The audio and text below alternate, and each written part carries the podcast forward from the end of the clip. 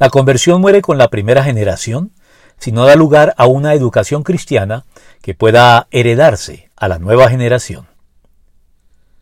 Se da por descontado y está por fuera de discusión que en el cristianismo el principal modo de influir constructivamente en la sociedad de turno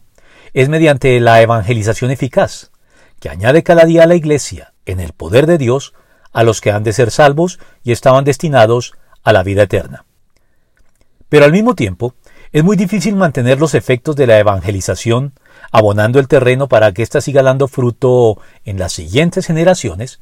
si no se implementa una educación cristiana consistente, que conduzca la fe de los convertidos a la mayor madurez posible, acompañada por supuesto por los frutos esperados de ella en cuanto a su impacto favorable en la conducta del creyente, la elevación de los estándares morales de la sociedad de turno y el fomento del saludable temor de Dios que posibilite a su vez la conversión de las nuevas generaciones.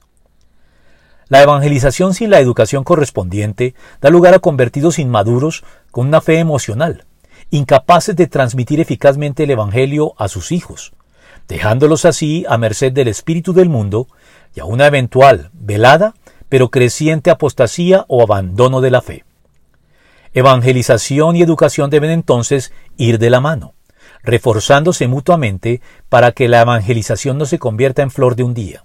ni la educación en una inercia carente del impulso vital que le dio origen y la hizo posible, de modo que no suceda lo descrito en el libro de los jueces. También murió toda aquella generación, y surgió otra que no conocía al Señor ni sabía lo que él había hecho por Israel. Jueces 2.10.